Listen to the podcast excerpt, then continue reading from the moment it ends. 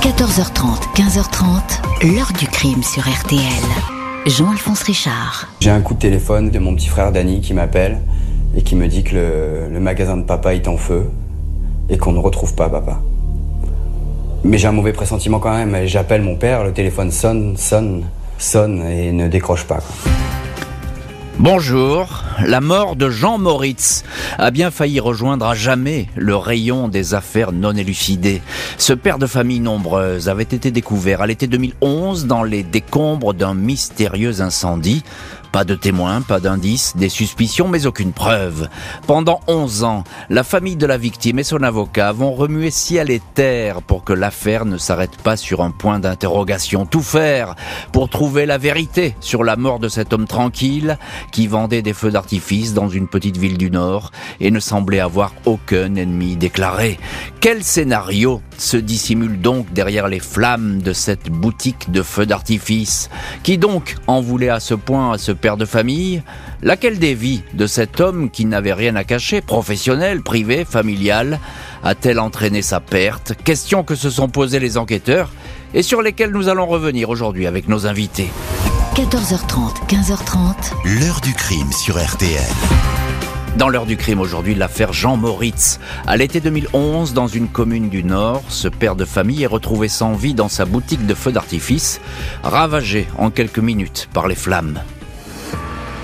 Ce mercredi 1er juin 2011, vers 10h15 du matin, Tolga Tanri Verdi, qui tient un garage route d'Avennes à Louvroil, ville à moins de 4 km de Maubeuge, est intrigué par une soudaine odeur de brûlé.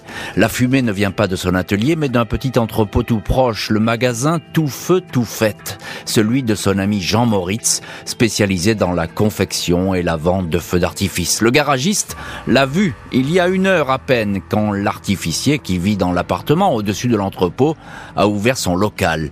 Il avait l'air fatigué. J'ai plaisanté en lui disant qu'il avait dû faire la fête la veille, témoignera plus tard le garagiste, qui pour le moment a empoigné un extincteur. Il se précipite, mais la porte d'entrée est verrouillée. Les flammes commencent à dévorer la boutique.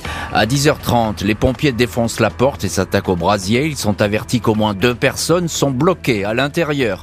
Le gérant, Jean Moritz, ainsi que le dernier de ses enfants qui vit avec lui, Jessie Moritz, 15 ans. Les pompiers filent à l'étage. Ils sortent Jessie de son lit. Il n'a rien entendu du remue-ménage. Il ignore où est son père. Il pense qu'il est sorti acheter des cigarettes. On essaie d'appeler Jean Moritz sur son portable, mais il ne répond pas. Les sauveteurs viennent à bout d'un sinistre qui, fort heureusement, n'a pas touché l'endroit où sont entreposés les feux d'artifice. Ils font le tour du bâtiment jusque dans un recoin où ils tombent sur un corps en partie carbonisé. Pas beaucoup de mystère, il s'agit bien de celui de Jean Moritz, 55 ans. Le légiste refuse l'inhumation de Jean Moritz dont le corps est envoyé à l'Institut médico-légal de Lille pour autopsie.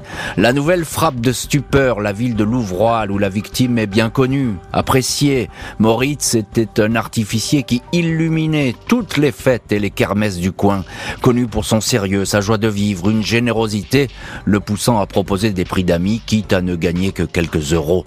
Jean Moritz a huit enfants qu'il adorait, nés de trois unions différentes il ne s'était pas marié, restant un éternel séducteur. La PJ de Maubeuge s'interroge sur cette mort brutale. À cause de la porte fermée, on pense à un suicide, même si Jean Moritz n'était pas du tout dépressif et que le trousseau de clés reste introuvable. On songe aussi à un accident causé par le maniement de produits inflammables. Un cambriolage qui a mal tourné est enfin évoqué, mais la caisse du magasin n'a pas été touchée. Manque curieusement des objets qui appartiennent à la victime, son ordinateur et son téléphone portable. 7 juin 2011, une semaine après le drame, l'autopsie révèle un tout autre scénario. Jean Moritz, dont le haut du corps est brûlé au quatrième degré, porte sur le visage des échymoses et des coups donnés avant la mort. Son nez a été brisé. Plus troublant encore, le cartilage du larynx a été écrasé, résultat d'une strangulation à main nue. La victime a aussi été frappée à la gorge avec un outil tranchant, couteau ou tournevis. Elle a eu la carotide sectionnée. L'incendie destiné à faire disparaître toute trace suspecte a été allumé après le crime. C'est un homicide La PJ de Lille est saisie. Trois jours après la remise du rapport d'autopsie, Jesse, le fils cadet qui dormait dans la maison, est placé en garde à vue, premier suspect. Il aurait pu se disputer violemment avec son père, mais rien ne va dans ce sens. Après neuf heures d'interrogatoire, le garçon est mis hors de cause. Et cette première piste, la piste familiale, se referme. On, vient, on va voir dans cette heure du crime que bien d'autres pistes vont surgir dans ce dossier, toutes méritant d'ailleurs d'être suivies et examinées. On va les énumérer euh, dans les chapitres suivants. Pour l'instant, nous sommes en juin 2011 à Louvroil, commune de l'Avenois, et avec notre premier invité, Laurie Moritz. Bonjour Laurie Moritz. Bonjour Jean-Alphonse. Merci beaucoup d'avoir accepté l'invitation de l'heure du crime et d'être en direct euh, dans cette émission. Euh, vous êtes l'un des fils euh, de la victime, Jean Moritz, qui avait une, une descendance norme, de nombre, nombreuse, huit enfants, je l'ai dit.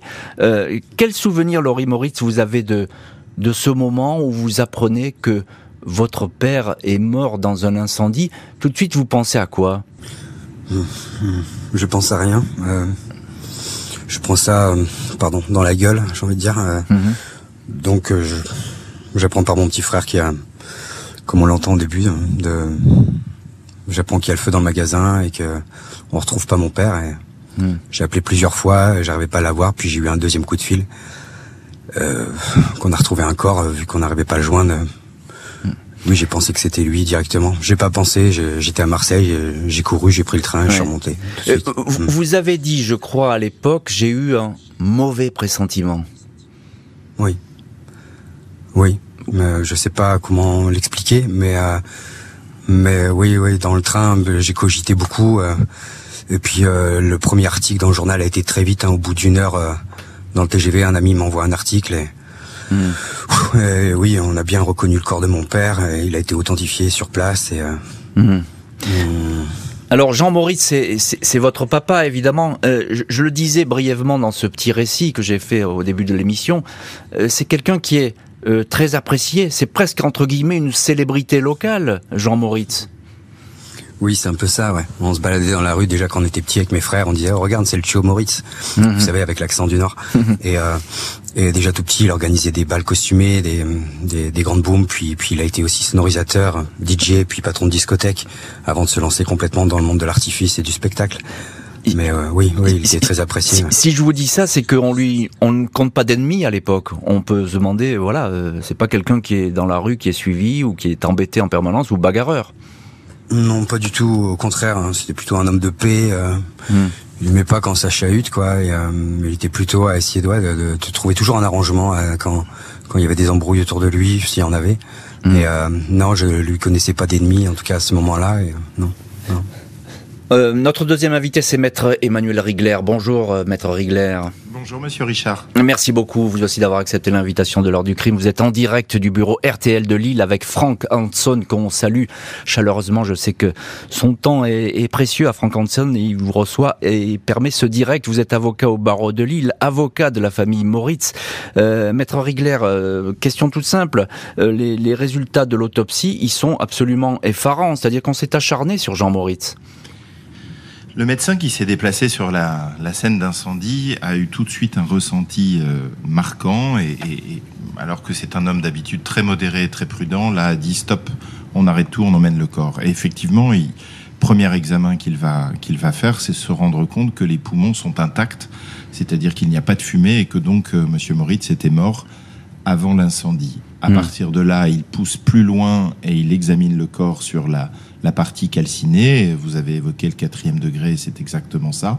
Et là, il arrive à l'inventaire que vous visiez tout à l'heure, où il y a un acharnement, mhm. où, il faut une violence incroyable pour arriver euh, à, ce meurtre ou, ou, assassinat, je ne sais pas.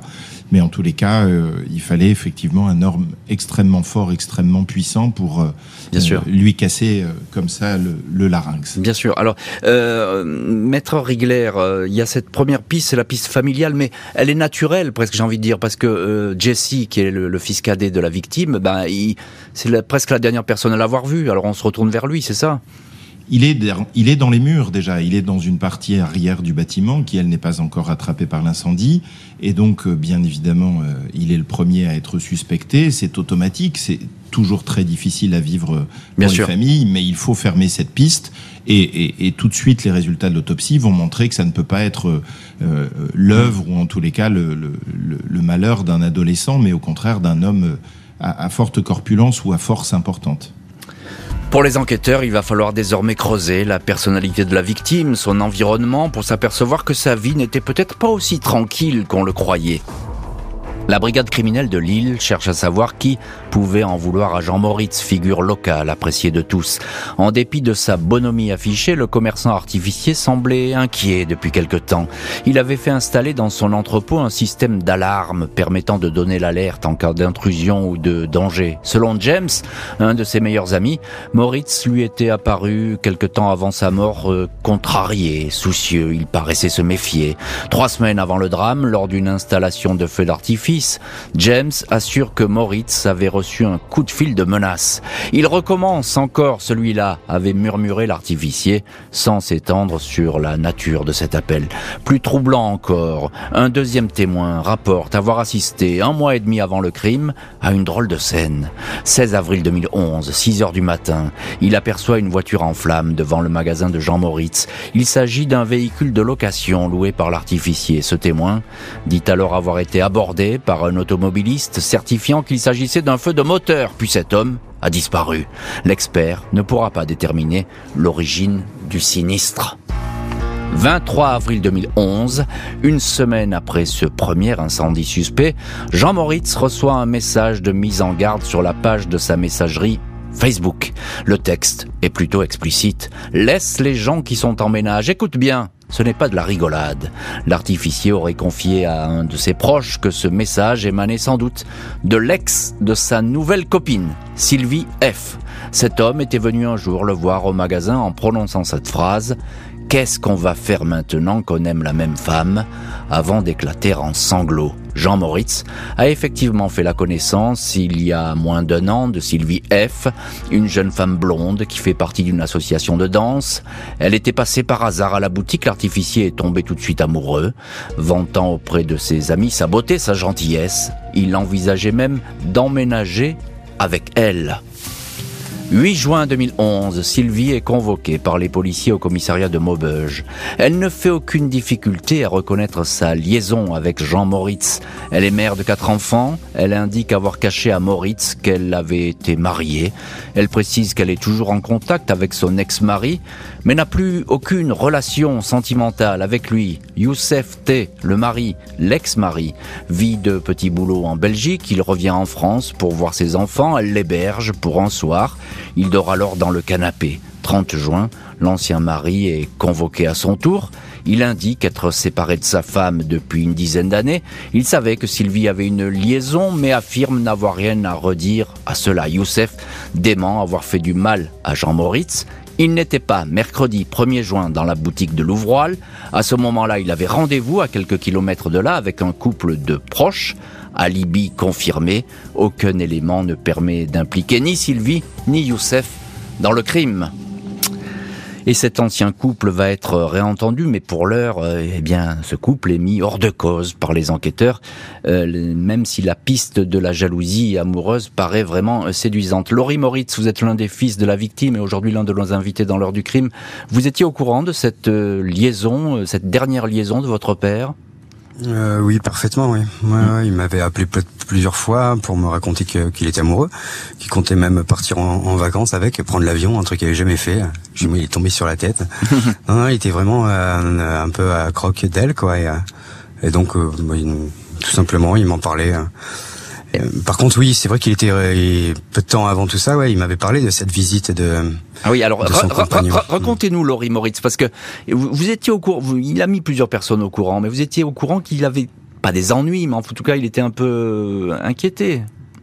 Ouais, en tout cas, c'était pas le message qu'il voulait passer, en tout cas auprès de ses enfants, mmh. euh, parce que on sentait pas l'inquiétude, mais ouais, il, m'a dit qu'il était simplement surpris euh, que, que, que, son ex-mari est venu la voir en disant qu'il aimait toujours sa femme et que et que je, me, je, me, souviens ouais, qu'il avait été assez choqué de ça, mais qui qui se sont pas embrouillés tout simplement. Et oui, il est reparti de la boutique en disant que maintenant, qu'est-ce qu'on va faire maintenant qu'on aime la même femme? Cette hmm. phrase m'est restée, elle est, elle est arrivée, c'est revenu dans ma mémoire peu de temps après.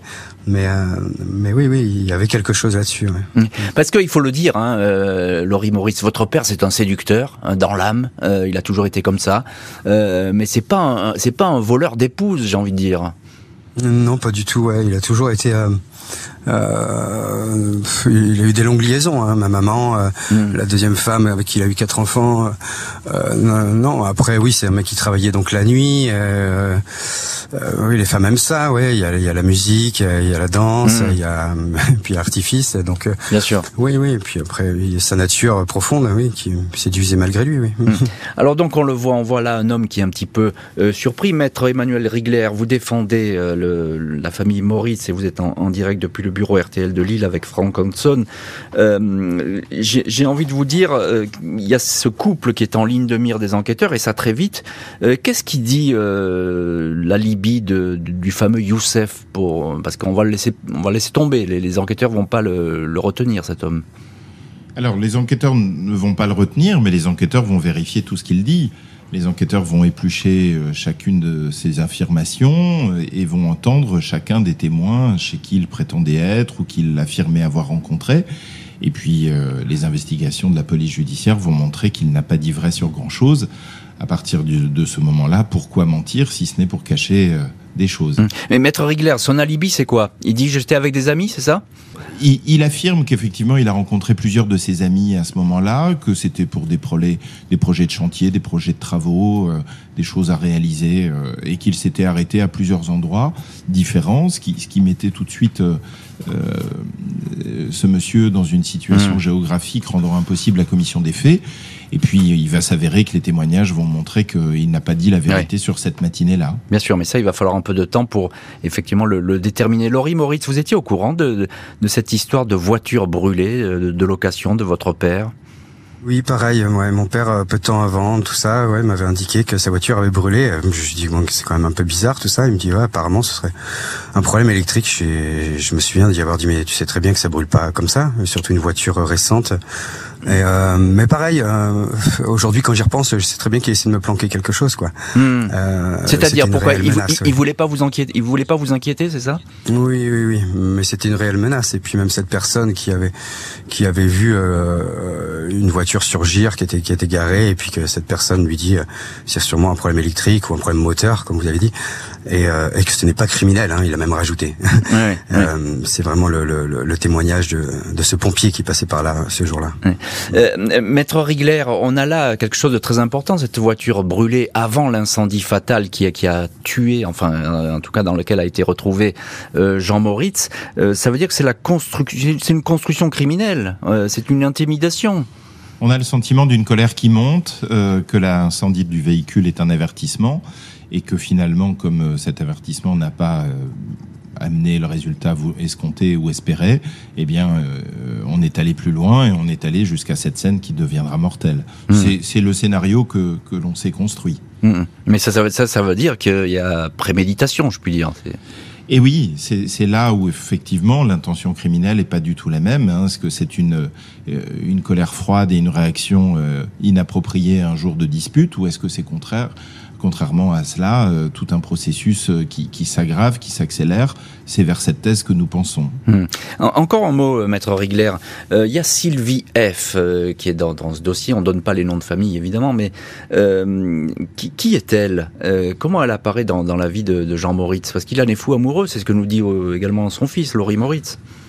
Je n'arrive pas à cerner cette femme parce qu'elle va faire des dépositions extrêmement différentes devant les enquêteurs suivant le contexte. Mon impression et mon sentiment est qu'elle est enfermée, c'est-à-dire qu'elle n'a pas retrouvé une véritable liberté à la suite de son divorce, qu'elle a toujours la pression de son ex-mari qui mhm. surveille, qui, qui, qui, fait très attention à ce qu'elle vit, à ce qu'elle fait, et que qu'elle est épiée aussi par un de ses enfants, euh, et, et, et tout cela amène des discussions père-fils qui vont créer ce climat. Euh, on va se rendre compte que les messages de menaces, les premiers émanent en réalité de son fils et, pas d'un mmh. adulte. Mmh. Donc c'est un, climat euh, avec une dame qui essaye de revivre, de danser, de, de, profiter d'une seconde vie amoureuse et qui en réalité se, retrouve tiraillée entre ce qu'elle ce qu'elle peut vivre et ce qu'elle peut dire.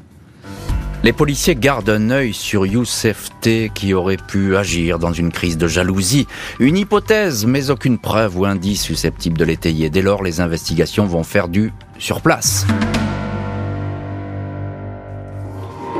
Après six mois d'enquête, la brigade criminelle de Lille ne peut pas mettre en nom sur celui qui a tué Jean Moritz. Seule certitude, l'auteur s'est acharné sur la victime. Son but était bel et bien de tuer. Les enquêteurs n'ont pas avancé sur la piste sentimentale, ils s'orientent donc vers celle d'une vengeance professionnelle. Dans le petit monde des artificiers de la région, Moritz était loin de faire l'unanimité, il était réputé comme étant un casseur de prix, prêt même à perdre de l'argent pour faire plaisir aux uns et aux autres. Les petites communes, les moins fortunées de l'Avenois ne juraient que par lui. Un concurrent au moins détestait le patron de la boutique tout feu tout fait. Il souhaitait sa perte. Les deux hommes en étaient même venus aux mains. Au lendemain du crime, ce concurrent avait fait du porte-à-porte auprès de plusieurs mairies pour proposer ses services. 14 février 2012, cet artificier est entendu. Il dément toute implication dans le crime. Son alibi est incontestable. Il est relâché sans aucune charge. Avant l'audition du concurrent artificiel, les enquêteurs ont réentendu Sylvie F et Youssef T. Le couple a été placé sur écoute lors d'une conversation. Sylvie s'exclame en parlant de son ex-mari. De toute façon, je m'en fous il va finir en prison. Sylvie est à nouveau interrogée le 14 décembre 2011 sur les propos qu'elle a tenus au téléphone, audition qui ne donne rien. L'enquête va ensuite faire du surplace, aucune avancée notable, aucun rebondissement. Quatre ans après les faits, le juge est alors sur le point de prononcer un non-lieu et on va voir dans le chapitre suivant de cette heure du crime si cette enquête va être clôturée avant l'heure ou bien si au contraire elle va euh, rester ouverte. Maître Emmanuel Rigler, vous défendez l'avocat de la famille Moritz. Euh, pourquoi cette enquête est-elle si compliquée, j'ai envie de dire, et, et s'éternise à ce point?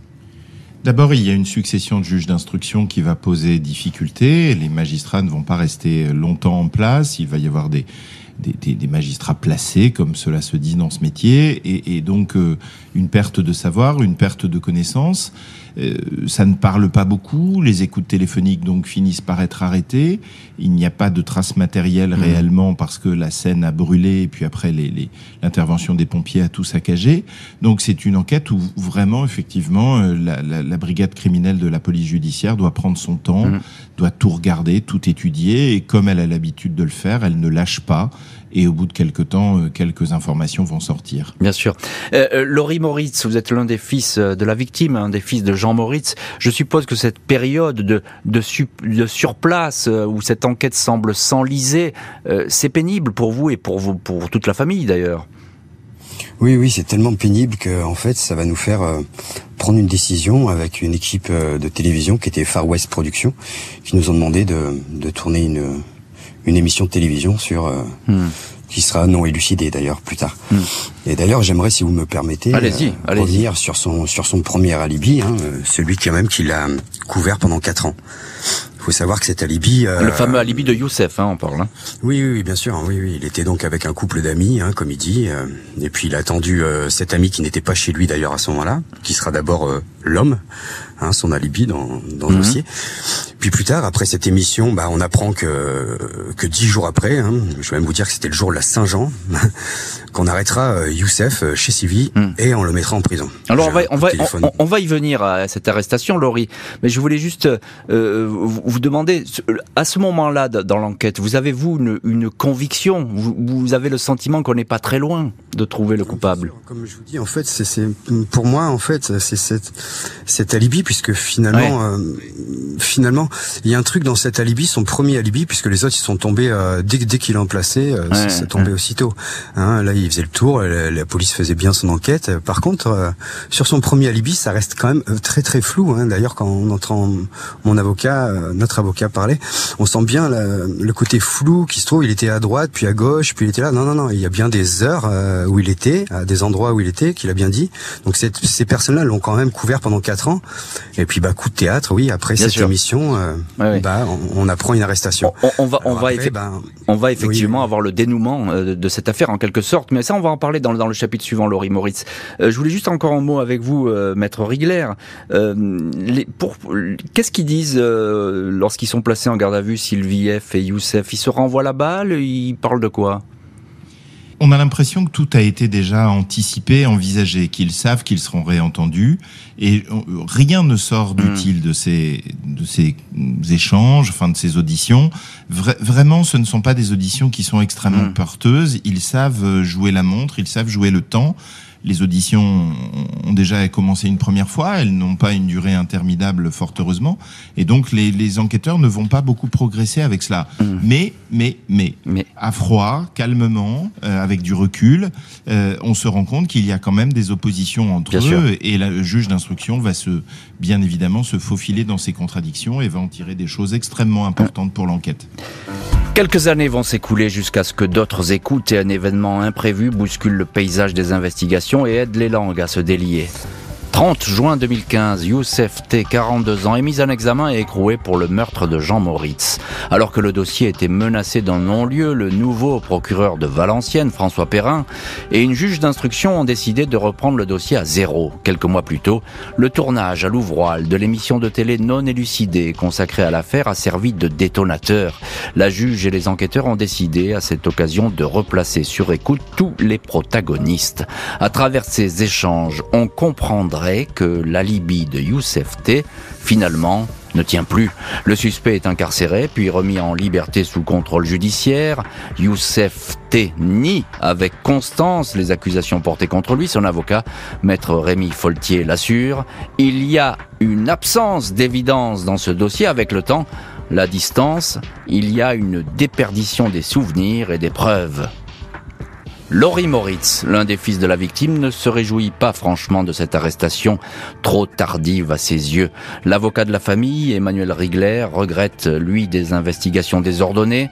Il n'y a jamais eu de constance dans ce dossier en raison de la succession de nombreux juges d'instruction, sans oublier une scène de crime qui a été souillée, indique-t-il. Et on retrouve dans cette heure du crime Laurie Moritz, l'un des fils euh, de la victime, l'un des fils de Jean Moritz. Laurie Moritz, vous aviez commencé à nous l'expliquer. Euh, finalement, c'est cette émission de télé que vous provoquez euh, qui va déclencher vraiment eh bien des, des, événements et des révélations auxquelles on ne s'attendait plus. Oui, exactement. Oui, oui. oui c'est quelques jours plus tard, dix jours exactement, où, mmh où on apprend qu'il y a un suspect qui est arrêté et qui est et qui est et qui est écroué. Euh, on ne sait pas vraiment pourquoi encore, si c'est les écoutes téléphoniques, si c'est, euh, en tout cas, les enquêteurs ont, fait leur travail. On apprendra même plus tard dans une deuxième émission, hein, dans Enquête criminelle, il y a une voix off à la fin, et c'est comme ça vraiment que je l'apprends, qui, qui est qui est aussi incroyable que cela puisse paraître. La femme qui prétendait avoir bu un café avec euh, avec ce suspect ne dit ne l'avoir jamais vu de la journée. Ah oui. Donc c'est bien cet alibi qui a qui l'a hmm. couvert pendant pendant quatre ans, qui paf quatre ans après, cette femme curieusement va se souvenir euh, ce qu'elle ne s'est pas souvenue euh, qu'un jour euh, après. Je, comprends. Est-ce que vous êtes surpris, vous et puis vos frères, vos sœurs, est-ce que vous êtes surpris par, par cette mise en examen? Oui, oui, oui, oui et non. Oui et non.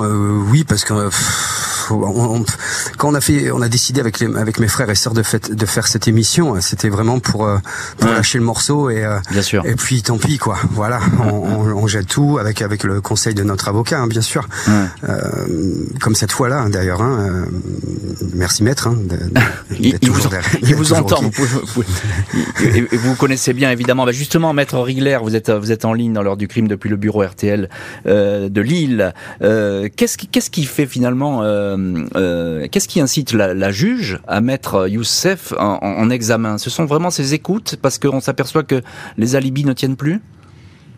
Nous savons que M. T a menti. Ça, c'est acquis au débat. Pourquoi mentir? Qu'a-t-il à cacher? Pourquoi euh, ne pas dire la vérité? C'est déjà une première piste extrêmement importante pour la justice. plus rien ne tient dans sa défense. Hmm. D'autre part, euh, les enquêteurs ont la bonne idée de remettre, euh, de rebrancher les écoutes au moment de la diffusion de cette émission de télévision, et on se rend compte d'une excitation terrible entre les membres de la famille de Monsieur T, que tout le monde est, est, collé à son téléphone et que tout le monde ne cesse de parler de cette affaire, de cette émission, etc. Ils confient, ils se disent des choses que je ne peux pas encore euh, vous dire ce, ce, cet après-midi à l'antenne. Secret de l'instruction, c'est ça?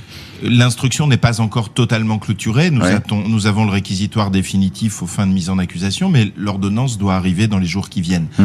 Mais il y a effectivement de quoi, en tous les cas, saisir la cour d'assises. Et si Maître Foltier considère qu'il n'y a pas de preuves matérielles, de preuves formelles, il y a, comme très souvent à la cour d'assises, euh, de nombreux indices concordants, de nombreux éléments qui peuvent effectivement entraîner euh, la conviction de la cour. Bien sûr.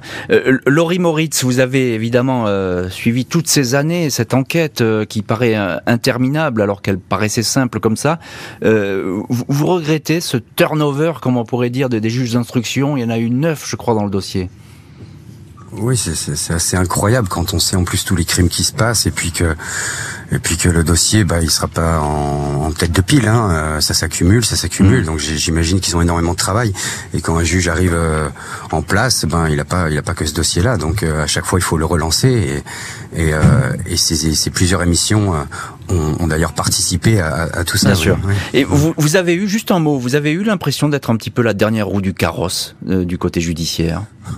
Du côté judiciaire, mais pas du côté du cœur, j'ai envie de dire, ou, ou de l'enquête, puisqu'en fait, nous, on n'a pas attendu sept jours. Hein. Ouais. On n'a pas attendu sept jours du tout. On a été très vite pour pour pour pour enquêter nous-mêmes en fait, hein, dès le début, mmh, et puis mmh.